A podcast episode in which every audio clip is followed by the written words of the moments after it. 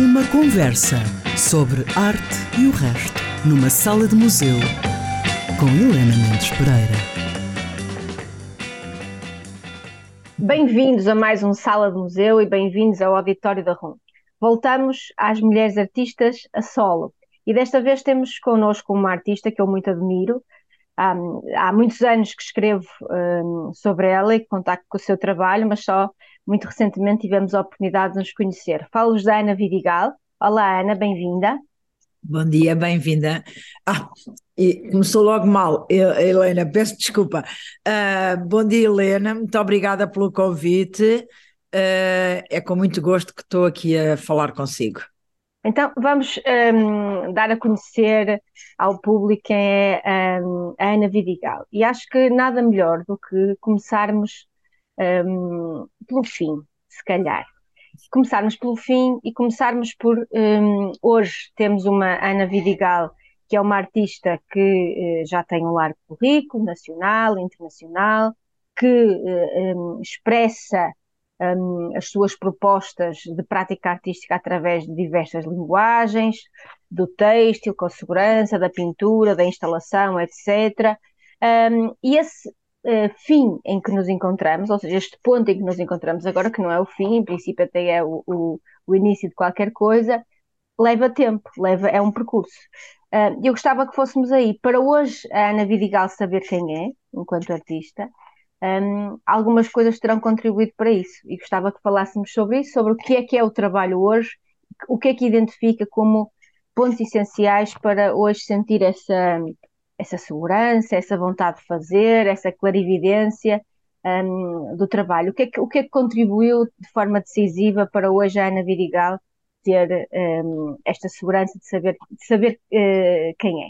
Eu penso que o que contribui para um artista Uh, e, e, penso, e penso poder falar por, por alguns que, que a, a, quem, de quem admiro o trabalho, é exatamente a palavra trabalho, ou seja, é uma constância de investigação, de procura, de por vezes ficarmos satisfeitos, mas cinco minutos depois já estarmos insatisfeitos com, com os resultados, nunca pensar que se atingiu um patamar do qual não se pode sair, já é impossível sair, não, isso, isso, não, isso não acontece, quer dizer, demoramos por vezes muitos anos a chegar a um certo lugar e, e se nos desleixarmos, deixarmos, uh, como é que eu ia dizer, se, for, se formos ociosos ou qualquer coisa assim, isso pode, uh, tudo o que conquistamos pode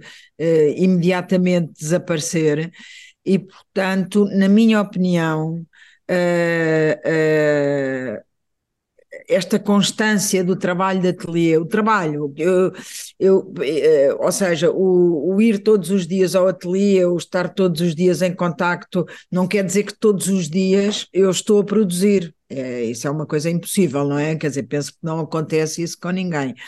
Mas, mas todos os dias. A minha, ou seja, a minha vida é o, meu, é, é, é o meu trabalho e o meu trabalho é a minha vida, por isso o que contribui para, ao, ao fim e ao cabo, para que também eu me sinta, entre aspas, feliz com aquilo que faço, é essa constância de, de ter o prazer de trabalhar. Isso acho que é uma coisa fundamental. Acho que é uma coisa fundamental. Depois há imensos fatores que contribuíram para. Hum, para que no início as coisas uh, uh, fossem, ou, entre aspas, mais fáceis ou corressem melhor, uh, que é, por exemplo, o, o, os amigos que eu fiz na Escola de Belas Artes e com quem comecei a expor, alguns professores que, que tive na escola, outros não, outros não serviram para nada, mas mas tive dois ou três uh, professores, tipo o Justino Alves, a Silvia Chicó, o Fernandes Dias, que foram pessoas muito importantes na minha formação porque abriram horizontes. Uh, quando eu digo isto, não é propriamente as aulas, uh, é tipo uma recomendação: leia este livro, vá ver aquele filme. Nunca me de esquecer que o Justino Alves perguntou-me uma vez, eu tinha, era uma miúda, tinha, pai, sei lá, 19, 19 anos, ele disse-me, já foi ver o, o Manhattan do Woody Allen? Eu disse, não, aquelas coisas, não, não, não. Imprescindível, vai imediatamente. Pronto, são estas pequenas coisas que depois nos abrem a cabeça porque às vezes nem sequer estamos, somos muito novos, às vezes estamos preocupados mais com, com sei lá, com, com aproveitarmos, digamos assim, a, a, os 19 anos e o que é normal eh, fazer nos 19 anos. E lembro-me, por exemplo, ter ido ver eh, o Woody Allen e a seguir ter tido a curiosidade de uh, tentar ver todos os filmes do Woody Allen. Logicamente eu não, não tinha visto, nem sequer tinha idade para os ver quando, quando eles estrearam. Portanto, estar, em, estar atento à Cinemateca para ver quando é que eles passavam, quando é que havia reposições, quando é que passavam até na televisão, porque depois houve vários ciclos nessa altura uh, sobre o Woody Allen.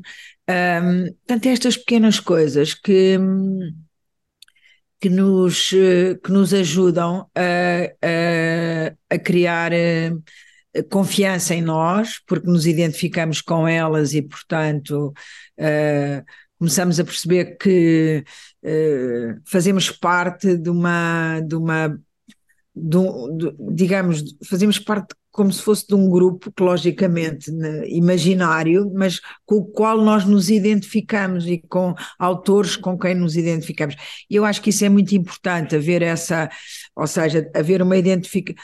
Eu, eu, eu, não, eu não tenho problema nenhum em dizer que houve um, que, fui, que, que, tive influência e, e, foram fundamentais no meu percurso um, imensos artistas, eh, não só, não só visuais, como, por exemplo, uh, uh, como é que eu lhe explicar? Musicais, uh, cinematográficos. Uh, o cinema foi uma coisa que, que sempre me, me fascinou, apesar de eu, para mim, ser impossível alguma vez realizar, seja o que for, pela, porque eu sou, eu não, eu não, eu, eu, eu eu, eu, tenho imensa paciência, mas eu detesto a cena da, da monotonia e, e, e, eu tenho alguns amigos do cinema e vejo que eles, para filmarem uma cena, aquilo eh, são horas e horas e horas de repetição, portanto eu era incapaz de, de, de, de, ter prazer com, essa, com esse fazer, mas o resultado final é uma coisa que, que me agrada imenso e, e e, portanto, são essas, são essas coisas que contribuem. Muito curioso, Ana, um, ehm, teres falado no Justino Alves. Eu ainda conheci o Justino Alves e um, eu em 2015, no âmbito de um, de um projeto que tínhamos uh, na altura na Bienal de Cerveira, que se chamava. Um, era uma espécie de conversas com artistas e nós convidávamos artistas que tinham obras na, na, na coleção e que estavam nesse momento expostas para fazerem uma conversa com públicos. Um, tenho fotografias até muito bonitas desse dia e ele aceitou com muita generosidade uh, ir fazer isso. Isto foi em maio ou junho, uma coisa desse género. E depois, uns meses depois, uh, uh, morreu muito tragicamente, muito inesperadamente. e depois tornei-me amiga da família. E de facto, agora que, que, que, falas no Justino Alves, de facto, um, além da pintura e do trabalho dele, sobretudo na pintura, que de facto me parece muito interessante, era uma pessoa de uma cortesia enorme e de facto uma cultura geral uh, muito importante. Isso às vezes é essencial, é, até é mais importante nos professores das escolas de belas artes, e poderíamos ir à escola de belas artes, mais do que termos como professores reputados eh, artistas, é a dimensão pedagógica, intelectual e cultural desses professores e a forma como ehm, como, ou seja, como tem a capacidade de perceber, e é curioso o Justino ter, ter tido a capacidade de perceber que o Woody Allen seria um bom, um bom trigger. Não, e para além disso, o Steve Alves foi um, de uma generosidade enorme para mim e para o Pedro Casqueiro, porque nós éramos alunos do primeiro ano, nós fomos alunos dele no primeiro ano, e ele hum, arranjou para mim e para o Pedro a nossa primeira exposição individual e nós tínhamos uh, 20, 21 para 20. Eu penso que eu tinha, eu tinha 20 para 21 e o Pedro tinha 21 para 22, porque o Pedro tinha mais um ano que eu, e isso, uh, uh, e a partir daí, ou seja, a partir dessa, dessa primeira exposição que fizemos, realmente não parámos. também, logicamente, empenhámos-nos para isso, mas essa oportunidade eh, foi-nos dada pelo Justino, nem nos passava pela cabeça como é que se, como é, como é que se contactaria com uma, com uma instituição, com uma galeria. Lembro-me claro. que o Pedro fez na Galeria Tempo, que era do Jaime Isidoro, aqui em Lisboa, e eu na, na era uma sala que havia na Sociedade Nacional de Belas Artes, chamava-se Sala de Arte Moderna, e, e o, o Justino mandou-me ir, eh, ajudou-me a escolher uns trabalhos e mandou-me ir ter uma reunião com o Conselho Técnico para, para, para ver se era aprovada. E, logicamente, na altura, eu, eu nem sequer percebi aquelas coisas que nós hoje em dia já sabemos, não é? Quer dizer, eu, eu se tiver essa, essa, essa atenção ou, ou, ou, encontrar alguém que eu acho que, que, que, que, que deva estar a começar a expor, Uh, logicamente, se eu conhecer as pessoas que vão avaliá-lo, é lógico que, que, nós dizemos: olha, fui eu, fui eu que, que indiquei, fui eu que... Ele de certeza que fez isso, eu na altura nem me passou pela cabeça, porque era daquelas coisas, ah, vou ali a uma reunião, vamos lá ver o que é que eles... Logicamente, quando, quando o Justino me mandou lá, já deveria ter dado as minhas referências como aluna dele. E da mesma maneira que deve ter feito isso com o Pedro, com o Jaime Isidoro, porque a gente não cai assim de paraquedas e de repente as pessoas uh, descobrem-nos, claro. não é? Tem que haver sempre alguém. É, é curioso porque depois a Ana a Ana ganha, portanto, isto com 20 anos, em 82. O prémio Revelação na terceira Bienal de Cerveira, em 82, o, e o Pedro Casqueiro, em 80, ganhou no ano anterior. Exatamente, exatamente, na Bienal anterior.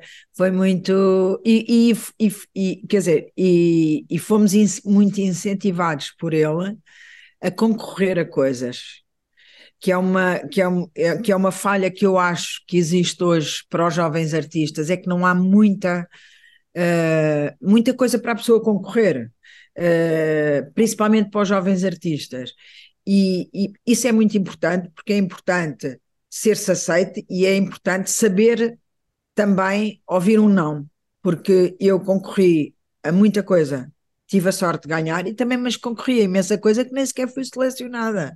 E, portanto, isso, isso, isso, isso uh, dá-nos um chamado calo uh, para não termos aquela ideia que somos então uns gênios, que é coisa que não claro. existe. Pronto. E isso para os jovens artistas é muito. É muito eu, eu, na minha opinião, é, é super importante, uh, porque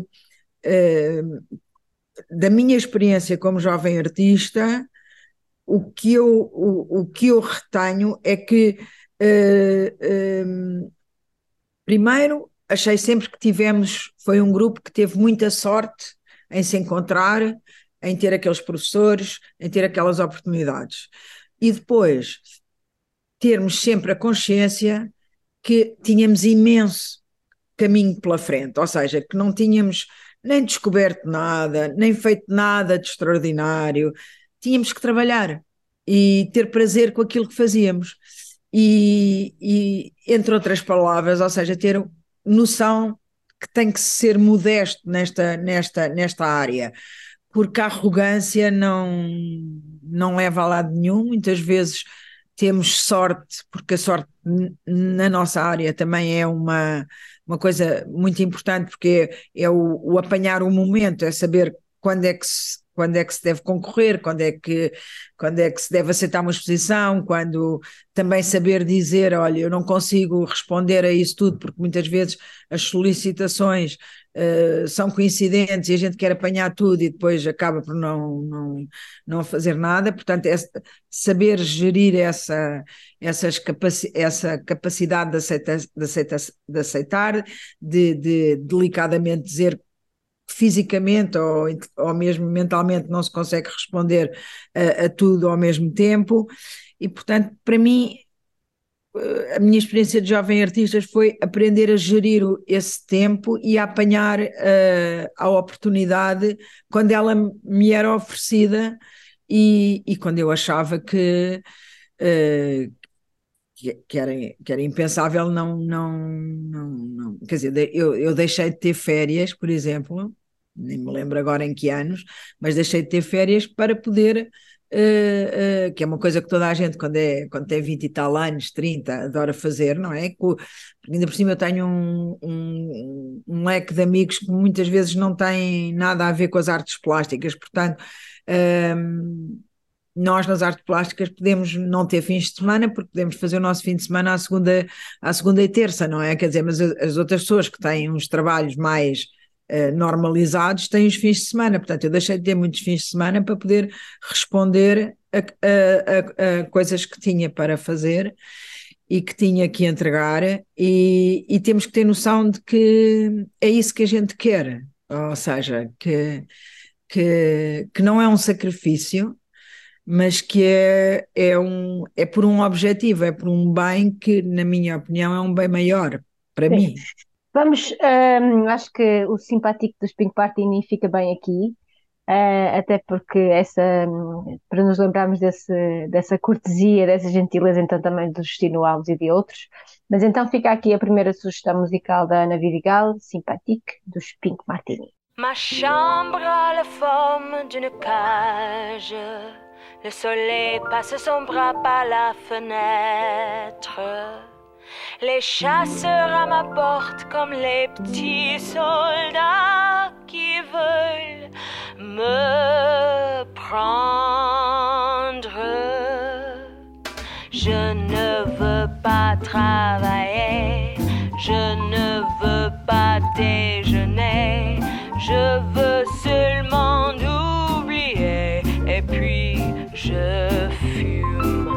Déjà j'ai connu le parfum de l'amour. Un million de roses n'embâmerait pas autant. Maintenant, une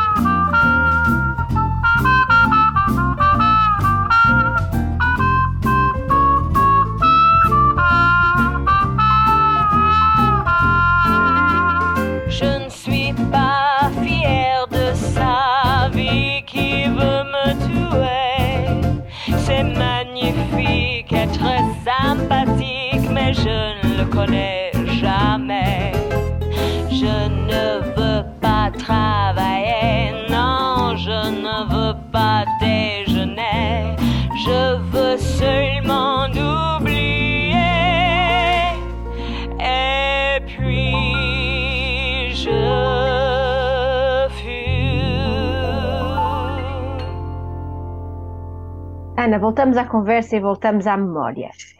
Uh, o exercício da memória, uh, o exercício da memória feliz, o exercício da, da memória um, visual e também da memória do objeto rever, não é daquilo que se encontra, é algo que está no, no, que está no seu trabalho de uma forma transversal, ou seja, não apenas as, os constantes referenciais de coisas que se encontram, que são dos avós, dos pais, etc., mas depois também uma espécie de cena vintage, quando na, nas escolhas das imagens que vêm muitas vezes do cinema, das revistas, etc. um, que não, não tendo o trabalho uh, uma conotação política particular, não de, uh, ou seja, explícita, diria explícita, porque eu acho que político é sempre. Ele não deixa de fazer, de chamar uma atenção para, uh, um, para algumas particularidades uh, desse período que foi o Estado Novo e dessa sociedade que tinha uma série uh, de particularidades. Como é que se constrói o arquivo da artista? Ou seja, além dessas coisas que se encontram, como é que se procura? Porque não é só encontrar, é preciso procurar. Como é que se procura, procuram as coisas que se querem ter no arquivo para depois alimentar o trabalho? Mais uma vez aqui nesse ne, com a sua a sua pergunta vai dar a mesma a uma pronto a uma resposta que é uh, uh, eu o, o, meu primeiro acesso a um arquivo foi um arquivo familiar. E portanto de uma época que era exatamente uh, anos 40 50 e até digo-lhe mais que era eh, depois pelo aspecto formal eh, eu nasci nos anos 60, portanto eh, a, a, a, minha a minha primeira identificação com as coisas desse arquivo foram com as coisas dos anos 50. Pronto, era. Mas esse arquivo é um arquivo que vem dos anos 40, apanha os anos da, da, da Segunda Guerra Mundial e depois vai até finais dos anos 60, praticamente. Pois a partir daí a minha avó já não, já não, já não teve tanta. Uh, já não tinha quase, digamos, paciência para arquivar tão bem. A minha avó guardava tudo, tinha uma casa grande, essas coisas também contam, e tinha um sótão que era um paraíso para mim porque ela tinha tudo guardado em caixas, tinha as, eh, as revistas, tinha eh, arquivo familiar, eh, tudo etiquetado, muito bem organizado, as revistas estavam praticamente como novas, muito bem guardadas. O, o meu pai, que nas, tinha nascido que nasceu em 1933, portanto, aí por volta dos seus 10 anos, 8 anos, portanto, estamos a falar de 40 a 43, eh, os meus avós começaram-lhe a fazer aquelas coleções de banda desenhada e as bandas desenhadas estavam, as revistas estavam etiquetadas por anos, coleções completas, eh, tudo.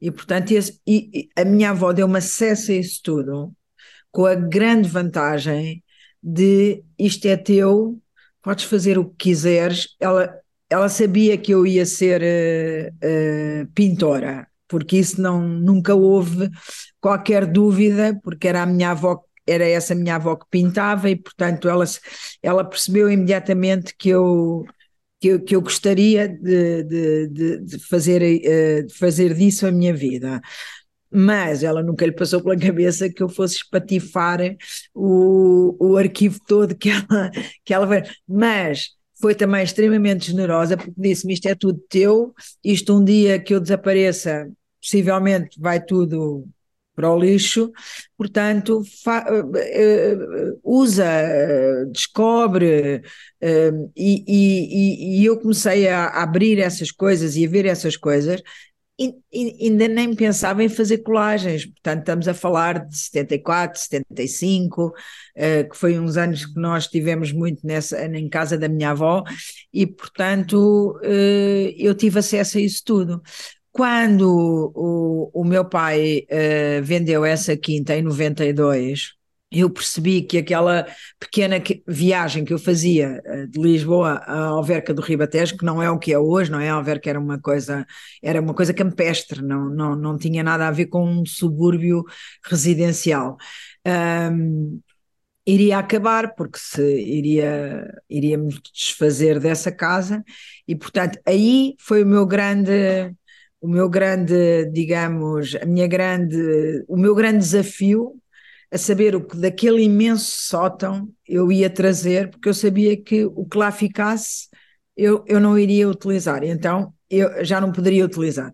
E então aí eu uh, comprei caixas e, e, escolhi o que quis, uh, o que achava que um dia mais tarde poderia ou não uh, utilizar.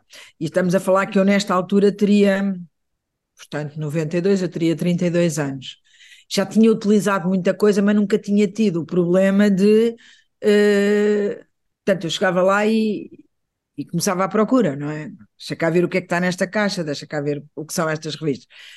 Nessa altura eu tive que uh, analisar todo esse arquivo e escolher o que, o que, o que eu achei ou pensei que me poderia vir a ser útil.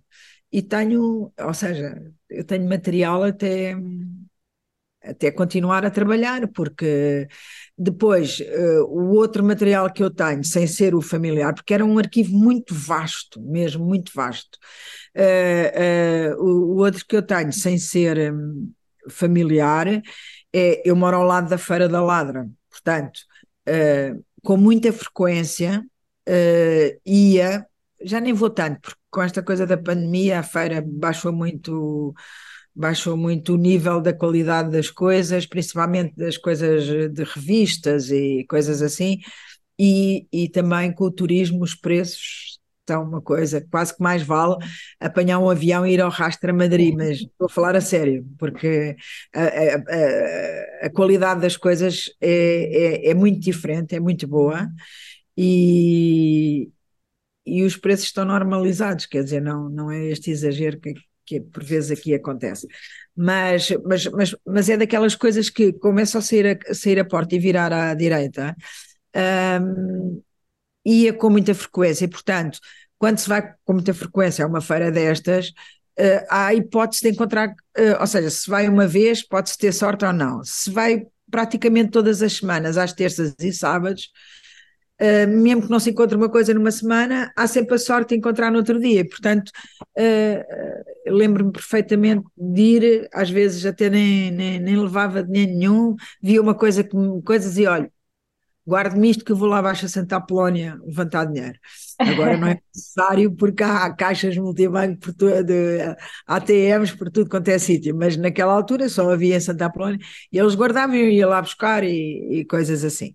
Ana, além que... desse, desse privilégio do arquivo um, e, dessa, e desse, desse refinamento na procura, há uma, um tema aqui que eu gostava muito que abordássemos porque foi uh, algo que retive também da nossa última conversa, que é, uh, de alguma forma, se assim podemos dizer, o privilégio de ter uh, crescido numa família, num contexto que, não obstante as dificuldades próprias da época, um, os pais tinham, eram os aventureiros e proporcionaram, num, numa pão de forma, não é?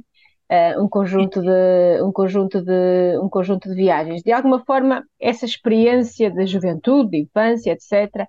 Também ajudou é quando chegasse, um, quando começou a formar-se enquanto artista, sentisse que tinha, tinha, tinha tido a oportunidade de construir uh, um manancial maior de hipóteses, não é? Porque viajar dá-nos isso, dá-nos hipóteses.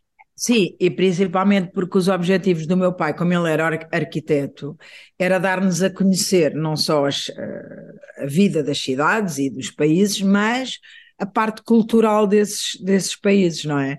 Com todas as limitações que, que ele tinha noção, porque quando começámos a viajar eu tinha 14 anos, portanto, e os meus irmãos têm. Uh, já depois do 25 de Abril, claro. E já depois do 25 de Abril. Por acaso, até tive uma conversa interessante com o meu irmão ontem, estivemos juntos e tivemos a falar sobre isso e ele eh, e eu disse ah porque nós começámos a eu penso que nós começámos a viajar porque o pai queria que nós tivéssemos uma visão da Europa eh, que não era propriamente o que estava a passar aqui naquela altura ele disse olha que não é bem assim porque Uh, a, a, carrinha Pão de Forma foi transformada de maneira a que coubéssemos todos lá dentro. E, e, o meu irmão Egas explicou-me que a carrinha demorou dois anos, porque o meu pai desenhou o, o projeto todo como é, e, e, mandou executar, porque as carrinhas de origem só, só dava para dormir em quatro pessoas. e vocês eram cinco. E nós éramos cinco, e portanto ele comprou a carrinha normal e transformou-a, olhando logicamente para como é que eram as outras, mas transformou de maneira a conseguir meter mais um uh, para dormir lá. Portanto, eu, eu que até pensei que era uma coisa que foi, tinha sido muito provocada pelo 25 de Abril, o meu irmão Egas disse-me: não, olha, aqui em 72 o pai começou a pensar nessa, nessa situação.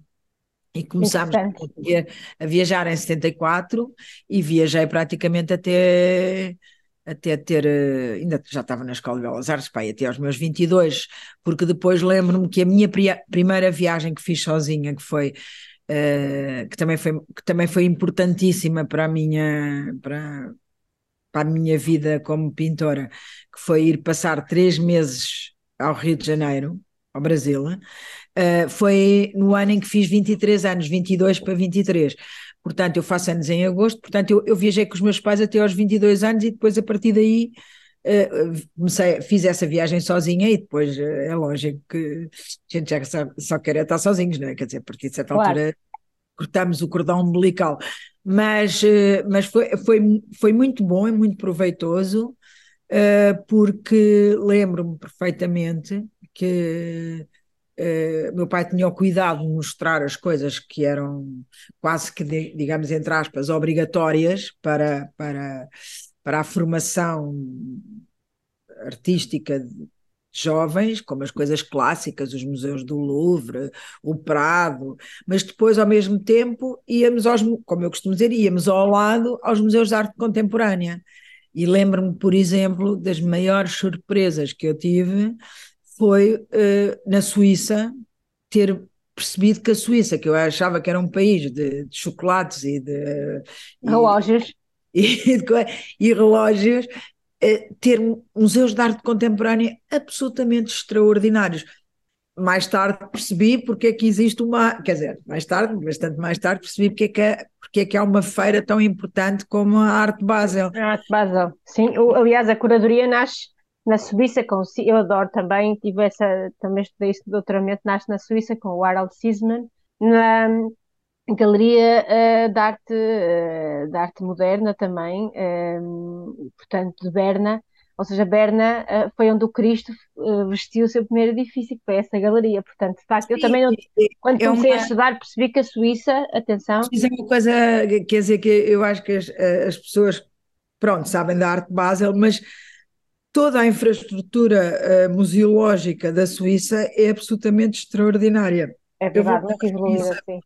Voltei à Suíça depois, uh, já voltei duas ou três vezes, a seguir a ter lá estado com os meus pais, e lembro-me que de, talvez das, das, últimas vezes, finais dos anos 90, uh, eh, aluguei um carro e, e, e lembro-me perfeitamente de ir na autoestrada e aparecer um anúncio aqueles anúncios das autoestradas, eu ia não sei para onde, e, estava um anúncio que na próxima saída havia uma retrospectiva do, do Basquiat, e eu, retrospectiva do Basquiat é já, Basquiat já tinha morrido nessa altura, e eu vi praticamente tudo o que, tu, eu acho que, que eles, eles tinham feito uma retrospectiva absolutamente fabulosa, mas num museu sei lá, era a mesma coisa que ser ali em Santarém. Eh, era uma, era uma coisa impensável. Eu, eu, eu, iria passar, se não tivesse aquele anúncio na autostrada, iria passar. E, portanto, há núcleos museológicos de arte contemporânea espalhados pela Suíça, absolutamente uh, extraordinários. E, e, e eu, como, viaje, como as primeiras viagens foram para, para, esse, para esses lados, eu era, eu era muito nova e, e, e estávamos na altura da arte conceptual. E, portanto, eu lembro-me de ter visto coisas que eu nunca na vida uh, pensaria que pudessem ser consideradas arte. E, e, isso é uma coisa, uh, acho que é um, uma, um privilégio claro. enorme, enorme. Depois tenho que confessar que vi alguns desses artistas que eu, que eu tive que eu, com quem eu uh, tive o primeiro contacto nesses museus na Galeria Quadro, com a Dulce D'Agro, que é Quadro, uh, finais dos anos 70, uh, Uh, trouxe a Lisboa uh, uh, muitos artistas que, que não era o tradicional, ou seja, não eram os artistas tradicionais, não era, não era pintura, eram instalações, eram, era arte pobre, ou seja, eram coisas que eram muito difíceis de ver em Portugal, e eu lembro-me que a Dulce D'Agro teve um, e, e, teve um papel muito importante nessa, uh, nesse contacto, porque nós tínhamos muito pouco contacto, não é? Quer dizer, Portugal estava aqui no fim, da, na cauda, e, e o, o, o, Portugal que nós conhecemos hoje, eu conheci, eu ainda conheci como ele era no antigo regime e também depois conheci no antes de entrarmos para a comunidade europeia, que isso também é uma coisa importantíssima, não é? Claro, sem Porque... dúvida, e que muda também a. Muda completamente. A, a, e muda a arte portuguesa também, transforma, aproxima a, mais. a informação que era muitas vezes para pessoas privilegiadas, como foi o meu caso, tornou-se uma coisa uh, acessível. Então, depois, com a, com a, entrada da internet e com estas coisas todas, isto, para mim, uh, quando, em, quando apareceu a internet, uh, foi uma coisa absolutamente fabulosa, porque eu, eu sou do tempo em que para se comprar uma flash art tinha que se encomendar na, na Bertrand e chegava três meses depois e era caríssima. Ou então ia-se à Bucol e tinha-se uns livros que a gente devorava, mas não tinha dinheiro para comprar, quer dizer, mas, mas era a escolha da pessoa da Bucol, não, não, não, não é esta, esta coisa que nós temos agora que temos a oportunidade, logicamente também dentro do do que a internet nos quer mostrar, ou os diretores dos museus nos querem mostrar, ou das galerias, mas temos este acesso de escolha de, de, de, de, informação que eu acho que esta geração não tem, nem tem noção de da sorte, não é? Ana, deste mundo que maravilhoso exatamente. que o que, é, o que é muito interessante nesta conversa, e podíamos seguramente ficar aqui a fazer dois episódios, um, é esta, hum, esta sua hum, esta sua clarividência sobre a sua própria história e ao mesmo tempo, e, e deixaremos esse, isso para futuras conversas, uh, o facto de o trabalho, de tantas coisas vistas e do trabalho de facto ter uh, adquirido uma, uma autenticidade, uh, de estar ligado muito aos processos também, de ser um trabalho sempre muito manual, ter, estar ligado a, a processos também de mão, de casa, mas também de expansão, de informação, e o trabalho da Ana Vidigal ocupa seguramente um lugar muito especial já na arte portuguesa. Um, e ficamos muito contentes por também agora um, dar a conhecer um bocadinho de quem é através do podcast e tenho a certeza quando tivermos a exposição faremos um novo episódio só dedicado à exposição e à matéria da mesma. Ana, muito obrigada. Um, ficamos aqui com uma, um tema fabuloso, Cucurucucu Paloma, interpretado pelo Caetano Veloso, uh, do Habla Conelha, do Pedro Almodóvar, outro grande, um filme fabuloso de um realizador uh, maravilhoso. Também, a Chavela Vargas também tem uma versão muito bonita desta música, eu, mas acho que o Caetano Veloso está bem, até por essa alusão ao Rio de Janeiro. Não, e o, e o, o Pedro Almodóvar é um rapaz da minha idade, como eu costumo dizer. Acho que sim. Ana, muito obrigada e ficamos então com o Caetano Veloso e até breve continuaremos seguramente a acompanhar o trabalho. Até breve, Helena, muito obrigada. Vamos allá. Acción. Um, dois.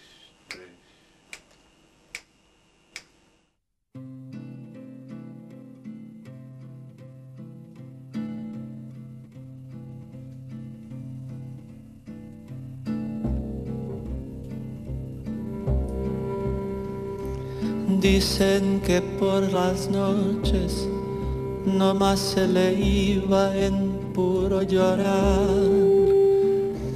Dicen que no comía, no más se le iba en puro tomar.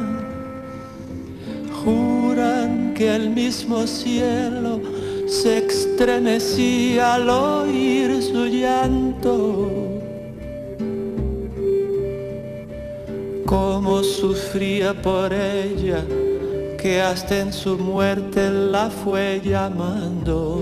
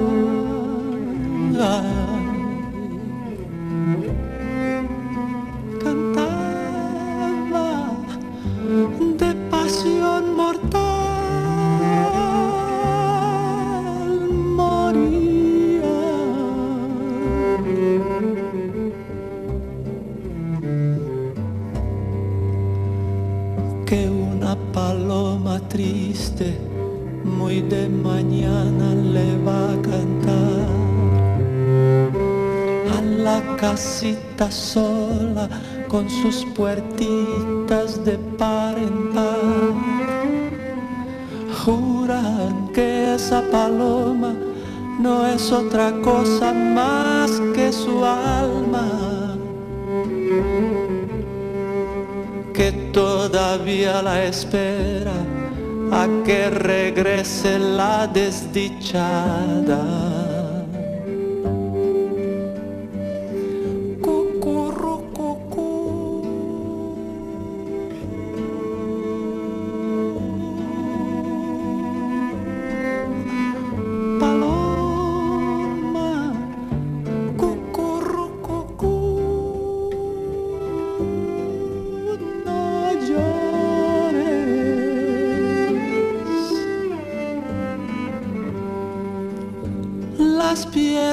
Hamas.